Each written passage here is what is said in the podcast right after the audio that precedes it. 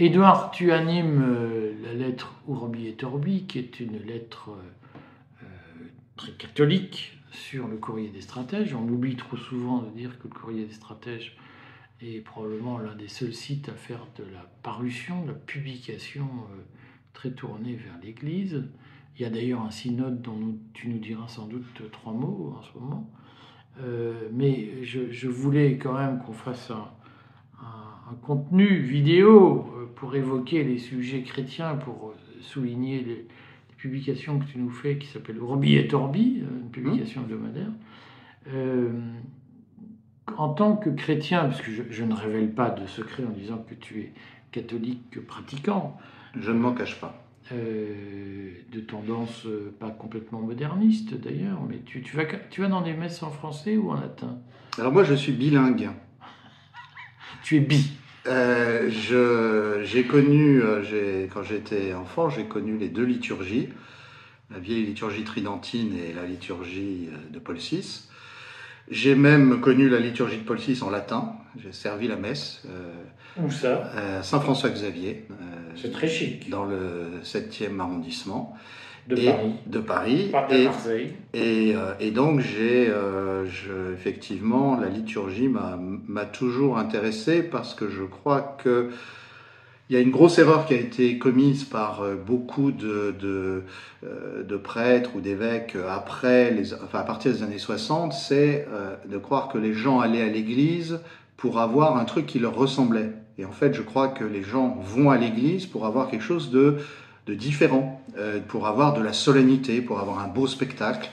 Euh, et euh, Georges Brassens l'avait dit à sa manière quand il chantait Maintenant que la messe n'est plus en latin, il nous emmerde.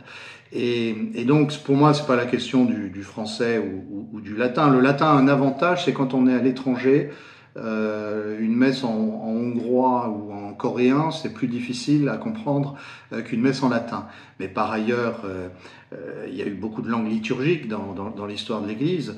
Euh, et euh, donc c'est pas la question de la langue seulement, c'est la question de la solennité, c'est la question de la, beauté de, la liturgie qui est, importante. c'est pas, pas, anodin. Et donc, où est-ce que je me situe? Bah, J'ai connu comme j'ai une éducation chrétienne. Euh, Jean-Paul II a, été élu quand, j'avais 9 ans et euh, j'ai connu pendant 27 ans Jean-Paul II, donc ça a forcément marqué ma, ma, formation chrétienne, d'autant plus que euh, Jean-Paul II est un grand pape inspiré par Saint François de Sales, qui m'est cher, théologien français du, XVIIe siècle, et d'autre part Jean-Paul II... Qui était très austère. Non, non, non, au contraire, c'était quelqu'un de... Tu te souviens des leçons de Saint François de Sales sur la sexualité? Euh, Je pense que tu n'as pas lu l'original. Parce qu'au contraire, dans... Il n'y a pas une histoire d'éléphant? Dans l'introduction à la vie des votes, euh, il, y a, euh, il y a des pages qui sont très... très, très, très banales et pas du tout, pas du tout coincées comme tu sembles suggérer. Et, et d'autre part, Jean-Paul II, c'est le pape des libertés. Euh, par, euh, par beaucoup d'aspects. Et je pense que ce n'est pas un hasard, euh, effectivement, si au courrier des stratèges, assez naturellement, à ton incitation, j'ai développé Urbi et Orbi, qui est au, cœur duquel je mets la question des libertés, c'est-à-dire dans quelle mesure l'Église défend-elle les libertés et procure-t-elle à tous, chrétiens ou non chrétiens, les moyens de les défendre? Alors, je crois qu'en réalité, c'est aujourd'hui important parce que je, pense que je ressens, je perçois que beaucoup de chrétiens sont un peu perdus, notamment par le pape François, euh, qui suscite beaucoup de critiques. Euh, donc je, pense que c'est important que les gens aient des repères. Euh, concrètement, aujourd'hui, est-ce que l'Église, le catholicisme, a encore une place en politique? Je ne crois pas que le, catholicisme euh, doit faire de la politique. D'ailleurs, quand il a essayé, quand l'Église a essayé de faire de la politique, ça, euh, ça a toujours euh, mal tourné. en revanche, qu'il y ait des, des, chrétiens en politique, oui, mais un chrétien peut être conservateur, il peut être libéral. Euh, il peut être euh, social-démocrate, on, on, va dire pour aller vite. Euh, c'est pas le c'est pas le sujet, c'est normal. Un chrétien peut être passionné des questions d'environnement, un autre sera euh, passionné des questions de de, de, de, développement économique, de, de, de finances équilibrées. Enfin bon, il y a, il y a beaucoup d'engagement. Il y a quelque chose d'ailleurs qui est très complet aujourd'hui, qui est un vrai corpus, qui s'appelle la doctrine sociale de l'Église. Il y a un document officiel de l'Église catholique qui date du, de 2004, qui fait le point. Et il y en aura un, je pense, il y en a un qui est publié tous les 20 ans à, peu près. L'Église n'ayant pas vocation à dire ce qui doit être dans l'ordre temporel, mais en revanche à dire ce qui, dans l'ordre temporel, est incompatible avec la vision qu'elle se fait de l'homme, de sa dignité et de sa, j'y insiste, de sa liberté. Euh, et de ce point de vue-là, effectivement, le, le pape François déconcerte un certain nombre de, de, chrétiens, pas simplement en Europe, parce que euh, il, il, tantôt il est théologien, tantôt on a l'impression qu'il fait plutôt de la, de la politique. Et puis euh, il a le, euh, la tentation euh, qu'ont souvent les jésuites, euh, qui est un, un, ordre, un très grand ordre, un ordre magnifique, mais il y a toujours cette idée qu'il faut sans doute passer une sorte de compromis avec les gens qui détiennent le pouvoir. Ça a toujours été la tentation des, des jésuites depuis leur, depuis leur fondation au XVIe siècle, et on voit bien que le pape François n'est pas complètement net de ce point de vue-là. Lorsqu'il parle d'écologie, euh, il parle de, de, de, des pauvres, bien sûr, et du, fait que le, les atteintes à l'environnement peuvent être terribles pour un certain nombre de populations défavorisées, mais je suis pas sûr qu'il ait conscience que la manière dont il parle de l'écologie, elle est, produite par des gens riches euh, et, qui euh, euh ne fréquentent pas grand-chose d'autre que les organisations internationales. Donc, de ce point de vue-là, il y a effectivement un malaise d'un certain nombre de catholiques face au pape François si je vais au fond des choses, si je dis le fond de ma pensée, je crois qu'un des, problèmes de, de François, euh, Georges Maria Bergoglio, le cardi, ancien cardinal archevêque de, de Buenos Aires, c'est que c'est quelqu'un euh, qui a toujours aimé diriger un, un, une, une, paroisse, un diocèse, qui est un, qui est un pasteur, on dit dans l'Église, quelqu'un qui aime s'occuper des gens. En revanche, euh, et je dis ça, je vais me faire critiquer, mais c'est pas du tout un bon théologien, à la différence de ses deux prédécesseurs. Et donc, il est assez approximatif sur ces sujets-là. Euh, et quelquefois, ça fait des, ça fait des malentendus, comme le disait un grand euh, cardinal américain qui s'appelle le cardinal Burke, euh, il y a quelques semaines ou quelques mois, dans un document qu'il a publié. Le pape François a quelquefois une, une utilisation assez populiste de termes qui sont des vieux termes chrétiens qu'il emploie de façon assez personnelle. Euh, on sait par ailleurs que en Argentine, on le, surnommait le Péron en soutane. C'est un, le pape François a un sens de l'autorité assez développé. Euh, donc ça fait une forte personnalité, très contrastée par rapport à son prédécesseur, qui était d'abord théologien et qui n'aimait pas beaucoup s'occuper euh, des affaires courantes de l'Église. Euh, il l'a fait comme un devoir. Ben on, a, on a un peu le contraire. On a quelqu'un qui aime beaucoup de gouverner l'Église et qui en revanche voit la théologie un peu comme un pinceau. C'est la diversité de, de l'Église à travers les âges. Alors, il a organisé un synode euh, qui d'ailleurs, je crois, est à peu près euh, coordonné, animé par euh, une Française.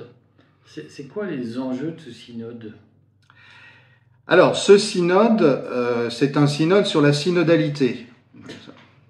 Alors, déjà... c'est du McKinsey. On, oui, c'est pas, pas une remarque absurde de dire ça. C'est-à-dire que je pense que c'est un... On, on, on est un on est à un moment euh, charnière de l'histoire de, l'histoire de l'Église où on voit bien que l'extraordinaire intuition euh, depuis Pie XII et Jean XXIII, mais que Jean-Paul II a été le premier à mettre complètement en œuvre, c'est l'idée que si l'Église s'appelle catholique, catholique ça veut dire universel, et universel ça veut dire vraiment tous les peuples, tous les continents.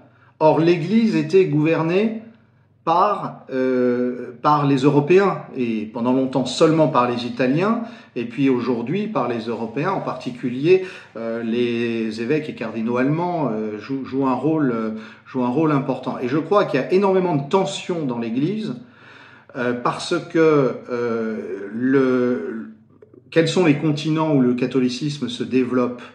C'est l'Afrique, c'est l'Asie, en, en termes d'effectifs.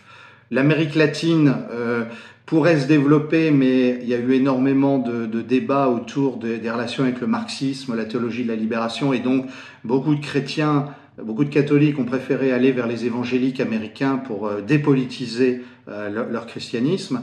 Et on a en Europe très clairement une, une régression du nombre de pratiquants et une baisse de la compréhension de, de ce qu'est le, le, le, catholicisme. Et de ce fait, on a euh, un, un, clergé euh, plus proche du pouvoir, plus proche de Rome, mais qui est en porte-à-faux parce que les gros bataillons aujourd'hui, ils sont africains ou ils sont asiatiques. or, là on touche un autre sujet, L'Occident d'aujourd'hui, on va dire, est volontiers euh, progressiste et, et, passionné par euh, euh, le, développement de, de, bureaucraties qui doivent tout réguler, par euh, une écologie euh, vue comme devant avoir une vraie prise sur la vie des gens, pas simplement sur l'organisation des territoires, mais vraiment sur la vie des gens. il y a aussi une revendication d'une sorte d'individualisme absolu en termes de de mœurs. Et euh, or, si on va en Afrique, si on va en Asie, euh, c'est pas du tout ce dont sont porteurs les catholiques là-bas. Et donc il y a un espèce de raidissement d'un certain nombre de gens qui ont encore les manettes euh, au sein de l'Église et qui qui ont connu, on va dire, un certain optimisme, un certain progressisme depuis les années 60, qui euh, quand Jean-Paul II et Benoît XVI étaient papes, trouvaient que quand même on leur faisait pas la part assez belle et qui aujourd'hui se disent c'est maintenant ou jamais qu'on peut imposer notre vision des choses et en particulier beaucoup plus d'individualisme au sein de l'Église et euh, ce, que, ce dont ne veulent pas forcément les autres continents. Et donc le synode en fait il tourne autour de ça. C'est euh, si je le résume un peu brutalement, c'est est-ce que euh, les positions occidentales progressistes peuvent être euh, gravées dans le marbre de manière à ne pas être remises en cause euh, par les autres continents.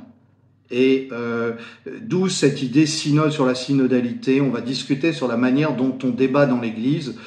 Ça fait effectivement un petit peu feuille de route d'un cabinet de consulting. Mais concrètement, c'est quoi les positions progressistes que certains en Europe voudraient inscrire dans le marbre? Est-ce que tu peux nous en donner quelques exemples bah, Quelques exemples, c'est par exemple l'écologie euh, telle qu'elle est prônée aujourd'hui. Euh, on va, je vais même faire encore plus simple. Le Great Reset. En fait, un des enjeux, c'est que beaucoup des positions de ce qu'on appelle le Great Reset euh, cette vision euh, de, contrôle de la vie tout en assurant un, individualisme apparent soit, soit gravé dans le, dans le marbre. Et euh, euh, on a alors ensuite il y a des positions qui peuvent être des positions d'individualisme moral. Il y a des questions comme euh, la, la bénédiction des couples homosexuels. il y a c'est un enjeu ça la bénédiction des couples homosexuels? Alors c'est un enjeu pour une petite minorité de, de, de membres du clergé dans l'Église qui, qui en particulier en Belgique, en Allemagne, en Autriche, qui voudraient le faire passer alors que l'Église traditionnellement euh, euh n'a pas de euh, a une doctrine très très classique considère que quand on parle de, famille c'est la famille hétérosexuelle que quand on parle de sexualité elle a forcément un lien fort avec la procréation etc et donc là on a on a quelque chose qui se joue effectivement qui est important euh, et euh, euh, c'est pas le seul sujet, mais c'est un, un sujet important. Et sur ce sujet-là, euh, euh, en Asie, en Afrique, on est extrêmement réservé, hein, extrêmement réservé. D'où, d'après tout ce qui nous parvient ces jours-ci, le côté extrêmement âpre des débats actuellement, actuellement au sein du synode. Alors il y a d'autres sujets. C'est, ça veut dire quoi le le côté âpre des débats? Eh ben, ça veut dire que ça veut dire qu'il y a des gens qui sont à fond pour faire passer euh, la bénédiction des, des, des, couples homosexuels, et puis d'autres qui sont à fond contre Et, et c'est une, actuellement, c'est une guerre de tranchées. Comment on explique que des, le clergé européen de l'Ouest tiennent tant à la reconnaissance des, à la bénédiction des couples homosexuels?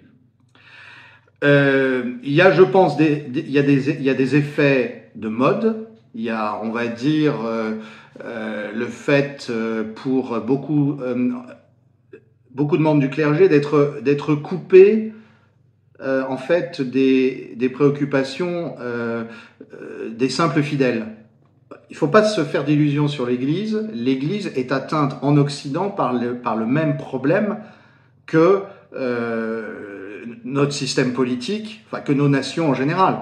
C'est-à-dire, il y a, on parle souvent au courrier de la caste, euh, il y a une caste du haut clergé euh, qui, a, émergé et qui finalement est très autoréférente, qui débat entre elles euh, et qui n'aime pas. Alors, bah, soyons très concrets. On parlait tout à l'heure de la liturgie. Aujourd'hui, de plus en plus de fidèles aiment le retour à la messe en latin que le pape Benoît XVI avait, autorisé. Parce que c'est beau, parce que parce que c'est une belle cérémonie. Euh, il y a un haut clergé aujourd'hui qui a beaucoup de mépris pour ça, qui considère que c'est populiste. Euh, et donc, si on, si on part de ça, euh, on a effectivement euh, au sein du clergé une caste euh, un peu, on revient un petit peu à, au clivage euh, de, de, de la, la, fin de l'Ancien Régime, où il y avait très clairement, on le voit au début des assemblées révolutionnaires, un haut clergé et puis un, bas clergé.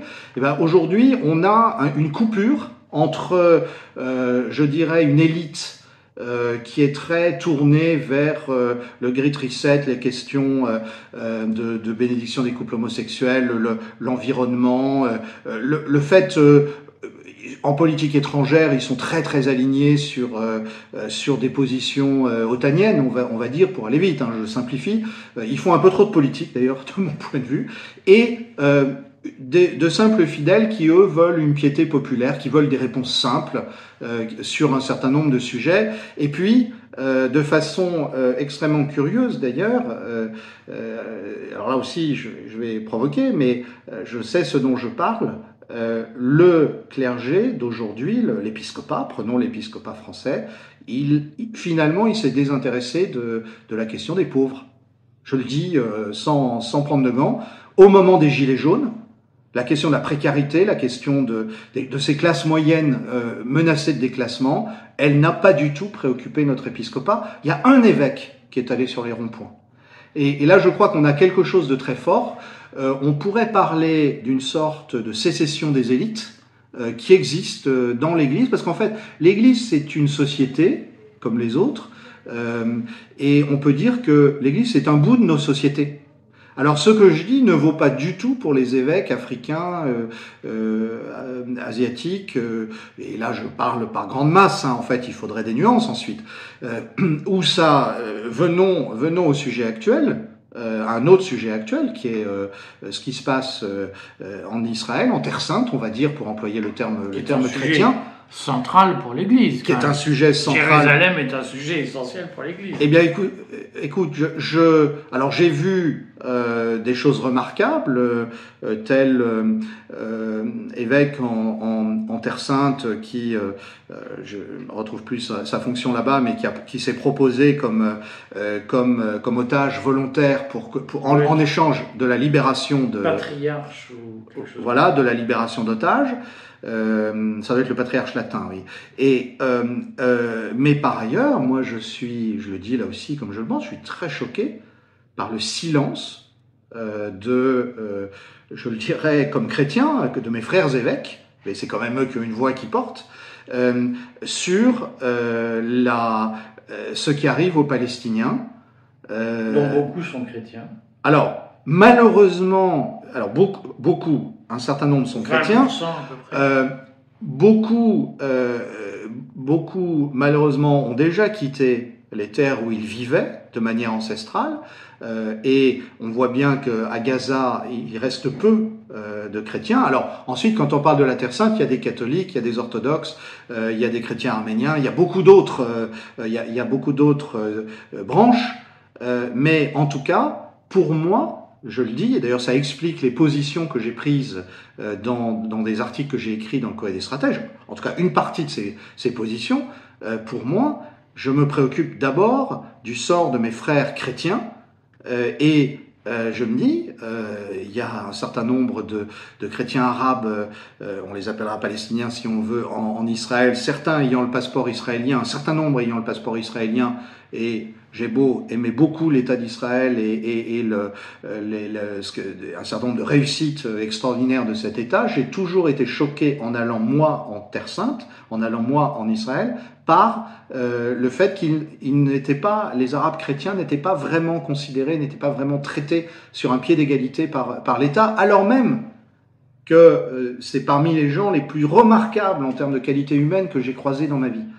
Euh, et là, euh, on en a parlé dans le, dans le courrier des stratèges, euh, effectivement, euh, le bombardement d'une église orthodoxe, euh, c'est profondément choquant. Et moi, j'aurais aimé entendre la conférence des évêques de France prendre position fermement et dire les choses là-dessus. Je, il y a une petite communauté de chrétiens, de catholiques à Gaza qui tient bon, qui a refusé l'injonction de, de Netanyahou de quitter le nord de Gaza pour, pour se rendre au sud. Et d'ailleurs, l'un des représentants de cette communauté a dit avec beaucoup de, de courage, il a dit, je n'ai pas cédé depuis des années aux injonctions du Hamas, pourquoi est-ce que je céderais à celles de monsieur Netanyahou? Donc c'est ça ce qui, ce qui se passe. On voit bien que dès qu'on parle des chrétiens de Terre Sainte, on sort du manichéisme. Alors, euh, rendons justice au pape François, que vis-à-vis de qui j'étais critique tout à l'heure. Le pape François a appelé trois fois au téléphone euh, la communauté catholique de Gaza pour prendre de ses nouvelles ces derniers jours. Et ça, je, je disais tout à l'heure, c'est un, c'est un pasteur, c'est quelqu'un qui aime le contact avec les gens, et, et ça, il sait très bien faire. Euh, mais ça, je reviens au sujet central. Je pense que le drame actuellement à propos de Gaza, à propos d'Israël, à propos euh, de la Palestine, c'est que euh, si on va vers un affrontement total entre, euh, on va dire, juifs et musulmans, euh, on, va avoir une escalade permanente, on va avoir une guerre permanente. Le fait, et je pense que ça serait très important de plus défendre les chrétiens qui vivent en Terre Sainte, après tout c'est la terre où le Christ a vécu, euh, eh bien ça permet déjà de complexifier le débat et d'obliger euh, à sortir euh, du manichéisme moi j'entends beaucoup de mes frères chrétiens qui disent l'islamisme, on ne peut pas défendre le Hamas, etc. Mais est-ce que les Palestiniens sont seulement musulmans? Non. Non seulement ils ne sont pas tous musulmans radicaux, mais en plus ils ne sont pas tous musulmans. Il y a des chrétiens. Qu'est-ce qu'on fait? Est-ce qu'on les défend? Est-ce que mes frères chrétiens en France ont oublié que dès 1990-91, le pape Jean-Paul II avait milité euh, très vivement contre euh, les, les, guerres en Irak en disant le résultat sera catastrophique, non seulement euh, pour euh, toutes les victimes que l'on peut anticiper, que l'on peut prévoir, mais plus particulièrement pour les chrétiens du Proche-Orient et du Moyen-Orient euh, qui finiront par partir. Et, et malheureusement, ce pronostic j'allais presque dire cette prophétie de, de, de Jean-Paul II s'est euh, réalisée et on sait qu'aujourd'hui, euh, par exemple, 80% des Libanais qui ne vivent plus au, au, au, Liban sont des, sont des chrétiens. Donc on voit bien que euh, nous sommes confrontés à euh, une politique étrangère américaine, souvent menée par des chrétiens évangéliques, hein, et c'est ça, le, ça le paradoxe, mais qui a abouti par la radicalisation des points de vue et par la montée d'antagonisme apparemment inconciliable à faire partie euh, ceux qui étaient, bah, j'allais dire, le tiers parti entre les juifs et les musulmans. Euh, il y a aussi euh, les chrétiens en Terre Sainte et franchement, je ne, je ne vois pas de paix religieuse euh, à, en Israël euh, et dans l'ensemble de la Terre Sainte s'il n'y a pas un dialogue à trois au lieu d'une confrontation à deux, s'il n'y a pas un dialogue entre musulmans, chrétiens et juifs, au lieu euh, d'une confrontation euh, et, d'une radicalisation de l'affrontement entre les juifs et les musulmans. Bon, merci de ces précisions. On nous y reviendrons parce que je pense que c'est important en réalité de faire entendre une voix catholique régulièrement sur les ondes, si j'ose dire, euh, et informer. On reparlera du synode, on reparlera évidemment de la Palestine, d'Israël, de ce qui se passe à Gaza. Et on se retrouve lundi pour notre journal télévisé qu'on va essayer de faire hebdomadaire. À bientôt, Edouard. Merci, Eric.